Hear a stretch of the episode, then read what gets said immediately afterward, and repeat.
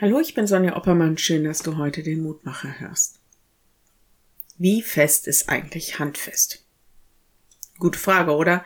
Ich habe die Frage im Netz gefunden. Da sollte irgendjemand nach einer Montageanleitung etwas handfest ziehen.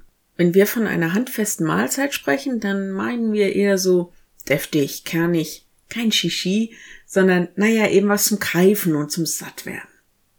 Wenn wir jemanden handfeste Hilfe oder Vorschläge anbieten, dann sind die konkret, dann sind die greifbar und umsetzbar. Da kann man was mit anfangen. Im Glauben könnte das alles bedeuten, dass jemand seine Beziehung zu Gott ganz konkret, vielleicht kräftig, greifbar im Alltag umsetzt. Und es ist sicher auch ein Glaube, der an einen konkreten und greifbaren Gott glaubt.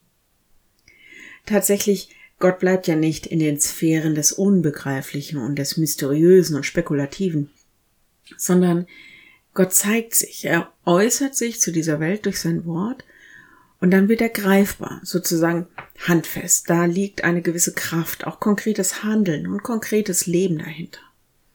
Da wird etwas sichtbar, was eigentlich unsichtbar ist, was verborgen ist. Von Jesus heißt es genau das. Er ist greifbares Wort, mit Fleisch gefüllt. Und das, was er tat und tut, das macht etwas sichtbar, was sonst dem Betrachter verborgen bleibt. Die Art, wie er mit Menschen umgeht, zeigt etwas, was ganz grundsätzlich der inneren Haltung Gottes zu uns Menschen entspricht. Von all dem handelt der Lehrtext heute. Er klingt rätselhaft, beschreibt aber einen Gott, der sich greifen lässt. Das Wort ward Fleisch und wohnte unter uns, und wir sahen seine Herrlichkeit, eine Herrlichkeit als des eingeborenen Sohnes vom Vater, voller Gnade und Wahrheit. Johannes 1, Vers 14. Wenn du magst, dann bete doch noch mit mir. Lieber Herr, danke, dass du greifbar und auch begreifbar geworden bist. Und natürlich, uns ist es schon klar, dass wir nicht alles von dir erkennen können und verstehen werden.